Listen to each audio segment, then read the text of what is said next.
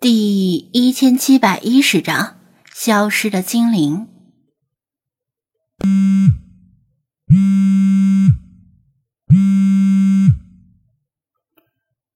周期性的震动从枕头下面传来，同时还有音乐由弱渐强。张子安迷迷糊糊的醒了，感觉自己刚刚闭上眼，根本还没睡着呢。手机闹铃就响了。手机闹铃为什么会响？刚从梦境中脱离出来，他的脑子还处在真实与梦境的交界，尚未完全清醒。窗帘外面还完全是黑的，偶尔有稀疏的雨滴打在窗户玻璃上。该起来吸水倒水了。他终于想起来定闹铃的原因。台风刚刚过去，室外的污水还未消退。如果不隔每三个小时清一次从门缝里渗进来的污水，一楼可能会被泡了。当污水漫过踢脚线的高度后，就会在墙壁上留下丑陋且，除非重新粉刷墙壁。否则很难消除的水印。另外，水族箱的温度可能也上升到危险的边缘，是时候添加冰块和海盐降温了。店员们都回家了，这些事儿都得他一个人来做。粗略估计，至少要折腾半个小时。等折腾完了，离天亮都不远了。但是也没办法。好在到了白天，污水可能退的差不多了。市政部门应该也会抓紧时间抢修电路。庄小蝶每次把他推出梦境，都采用这么简单粗暴的方式。如果能像把他拉进梦境时一样润物细无声，多好！但也只是想想罢了，敢怒不敢言。另外，他也不确定。这到底是他故意折腾他，还是必须要通过这样的方式才能够离开梦境？毕竟梦境很容易令人流连忘返。想要离开，也许只能大力出奇迹。没电，天又没亮，室内黑乎乎的，几乎伸手不见五指。不过他对室内的布局了若指掌，闭着眼睛基本也不会被绊倒。他摸索着下了楼，一楼当然也是黑的，猫猫狗狗听到声音，稍微起了一些骚动。他拎上应急灯，先去隔壁给几个水族箱按比例加冰块和海盐，然后回到宠物店，把门口附近吸饱水的抹布扔进塑料桶里拧掉污水，再换上拧干的抹布。折腾完了，他稍微有些冒汗，也基本清醒了，困意全无。就算躺回床上，可能也睡不着。不知道怎么回事儿，他总感觉有些不对劲儿。仔细想了一会儿，才注意到，好像没有听到精灵们的抱怨。往常像这种大半夜起来折腾的事儿，感官灵敏的精灵们。基本上都会被吵醒，虽然他们中的大部分不以为意，但总有几个特别爱睡觉的会发几句牢骚。然而从刚才开始，他一句牢骚也没听见，是因为他们睡得太实了。白天的时候，精灵们不像店员们那样忙得四脚朝天，他们没有受累。按理说不应该睡得很实呀。他的心脏猛地漏跳了一拍，不好的预感涌上心头。拿着应急灯上楼，可能会晃到精灵们的眼睛。再说，他对家里很熟悉，不需要应急灯，所以刚才把应急灯又放回了收银台。此时。他再次拎起应急灯，走上楼梯，站在卧室门口，他愈发心慌气短，竟然不敢推开虚掩的门。不会，应该不会的。他努力安慰自己，应该只是他想多了。等他推开门时，应急灯明亮的光线照亮了室内，精灵们一定会怒气冲冲的向他大发雷霆。于是做了几遍心理建设之后，他低着头推开了房门，强烈的光线射进室内，室内依然静悄悄的，预想中的责骂没有出现。他缓缓的、失神的抬起头，空荡荡的室内被应急灯照得纤毫毕现，没有任何活物。婴儿床上，空的；公主床的帷幔里，空的；公主床下，空的；铺着凉席的电热毯上，空的；吊兰藤椅里，空的。小夜灯旁，空的；枕头边，空的。他的胸口像是压着千钧巨石一样，几乎被压得快窒息了，呼吸无比艰难。怎么回事儿？星海，现在不是玩捉迷藏的时候。没有回应。菲娜，查老爷子，理查德，菲马斯，法推，派，雪狮子。他的声音如泥牛入海，全都没有回应。他不死心，快步走到床边，蹲下来掀起垂下的床单。弗拉基米尔，平时总睡在床下的弗拉基米尔也不在。他猛地冲向洗手间，连门都没有敲，就推开了洗手间的门。世华，浴缸里一汪清水，同样没有世华的身影。他的心脏剧烈跳动，快要从嗓子眼里跳出来了。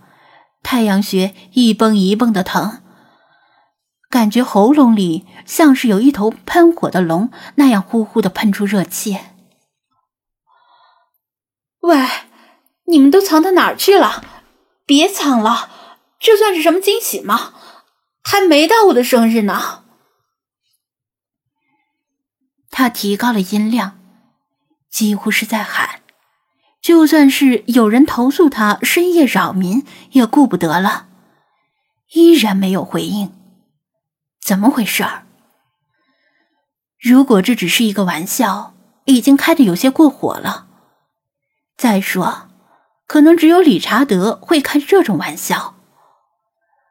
刚干完活的时候，他还是微微冒汗，现在已经大汗如雨，前胸后背都湿透了。简直像是三伏天跑了个五公里。冷静，冷静下来。现在慌乱没有任何意义，要先弄明白是怎么回事儿。难道……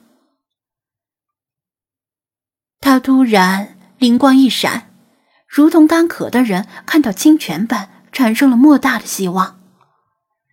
难道这还是在梦里？庄小蝶故技重施？又是了个精灵全都消失的梦境，让他以为脱离了梦境，其实是一个俄罗斯套娃一样的梦中梦。庄小蝶，出来吧，我已经看穿了，这又是你制造的另一个梦，对不对？同样的招数啊，对我只能起一次作用，换点新花样吧。他虚张声势的说道。他无比渴望这是一个梦，只要清醒过来，一切都会如常。他会惊叫着从床上坐起来，然后挨几声臭骂，仅此而已。等了一会儿，还是没有任何回应。以他对庄小蝶的了解，如果他识破了梦境，他似乎就没有继续玩下去的必要了。他不屑于耍赖，以他的性格，应该会大大方方的现身，折磨他一顿，然后让他真正清醒。又等了一会儿，庄小蝶既没有现身，也没有任何回应的迹象。他待在室内，心里像是空房间一样空。他无比希望这只是一场梦，但他不能麻痹自己，把一切希望寄托在这只是一场梦上面，也不能把一切希望寄托在庄小蝶身上。人始终要靠自己。他尽量调整呼吸，强行转移注意力，不再去考虑这到底是不是梦境世界的问题，而是开始考虑其他的可能性。会不会？他又想到了另一个荒诞的可能：会不会从始至终都不存在精灵，一切都只是他脑海里的妄想？他甚至想出了顺理成章的解释。他因为父母骤然离世而受到太大的刺激，幻想出来的精灵来陪伴自己。换句话说，他是不是早就疯了？然而，一切细节都表明，卧室里确实曾经存在过除他之外的活物。婴儿床的垫子上掉落着几根黑色、白色的短毛。他把手伸进公主床的床垫下，摸出了那里藏着的钻戒，钻戒上还有尖锐的爪子留下的细微划痕。打开笔记本电脑，桌上保存着一份 Word 文档，点开之后，光标在一张未写完的章节末尾闪动着。枕头边的床单上。隐约有一滩黄绿色的印记，散发着臭味儿。浴缸旁边的浴室柜上，放着一台外观很女性化的手机，没电了。这些细节不可能是一个疯子为了欺骗自己而故意伪造出来的。那他妈的太敬业了！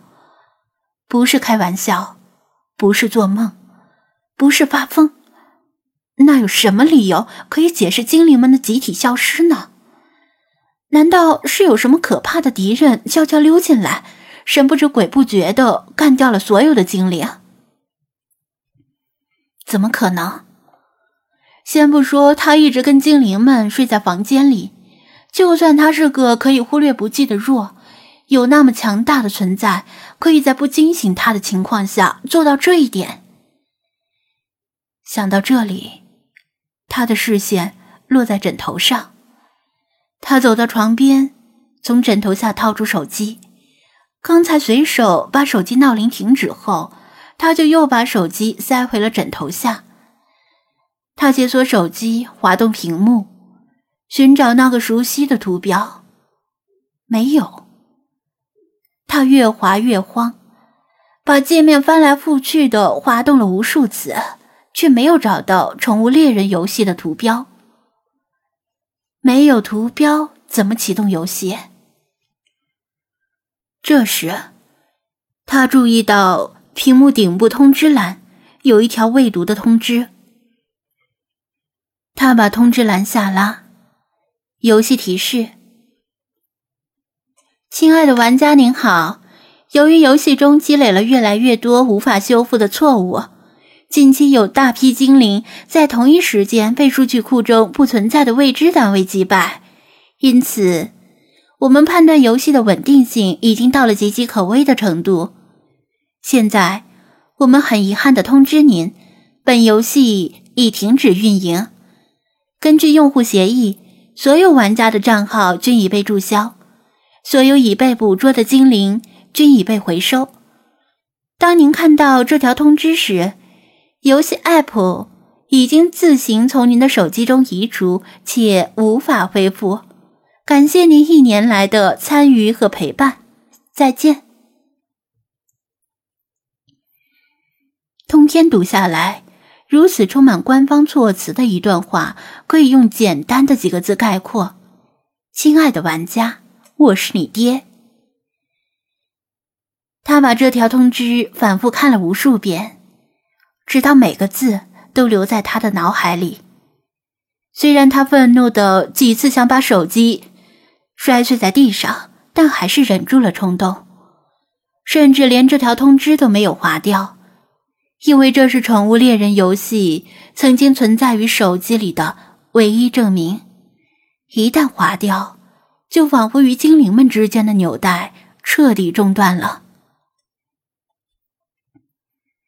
他全身的肌肉都在颤抖。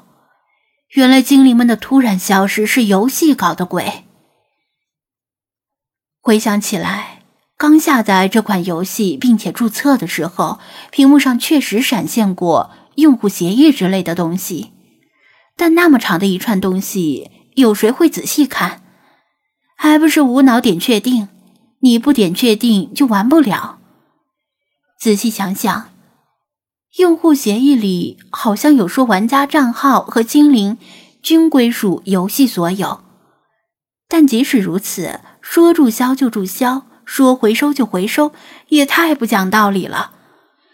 他又没有做任何违反游戏规则的事儿。好吧，弗拉基米尔把空气墙打穿这种事儿，可能确实有些过火，但这跟他没关系。像什么大批精灵被未知单位击败之类的事儿，更是跟他无关。凭什么让他也为此而承担责任？不行，这不能忍。他忽然站起来，拿着手机就要往外走，但是走了几步又停下，去找谁？找电视台曝光，还是找消协投诉？有用吗？他颓然坐倒在地板上，双手抱头，脑袋都快裂开了。没用，找谁都没用。以游戏体现的黑科技而言，远远超出了现代科技的范畴。只要人家愿意，分分钟征服世界都不在话下。时间一分一秒的流逝。他的心越来越凉，他不愿承认，但事实就是，他可能再也见不到精灵们了，甚至没有来得及说一声再见。这种像是坠入深渊的痛苦和无力感，不亚于他接到了父母噩耗电话时的心情。不，其实精灵们向他告别了，就在他半梦半醒的时候。他听到了精灵们跟平时不一样的语气说的话。他当时以为那是梦，因为就连总是仇视他的雪狮子的声音似乎都有些伤感。如果，如果他那时能够睁开眼睛，说不定能见到精灵们最后一面，说不定来得及说再见。啪嗒。泪水无声的从脸颊上滑落，一滴一滴的砸在地板上。空荡荡的房子像是坟墓般寂静。不知道过了多久，他一直这么垂着头呆坐着，连洗水倒水和加冰块的事都不想做，爱怎么样就怎么样吧。就在窗外透进第一缕微弱的曙光时。模糊的视野余光里，突然有什么东西动了一下。喵，子安，别哭了。他的心重重的撞击，几乎停止了跳动。他缓缓抬头，看到一只黑白小猫蹲坐在他面前。星星海。他难以置信的盯着他，这是做梦吗？是不是自己在不知不觉中又睡着了？星海又回来了。喵，子安，振作起来哟，不要伤心呀！星海用银灰色的眼眸注视着他。可是，大家都不见了。他狠狠的抹了一把眼泪，仔细盯着面前的星海，生怕他这海市蜃楼般的幻影。喵，星海知道。他点头，不要着急，咱们一起等待援军。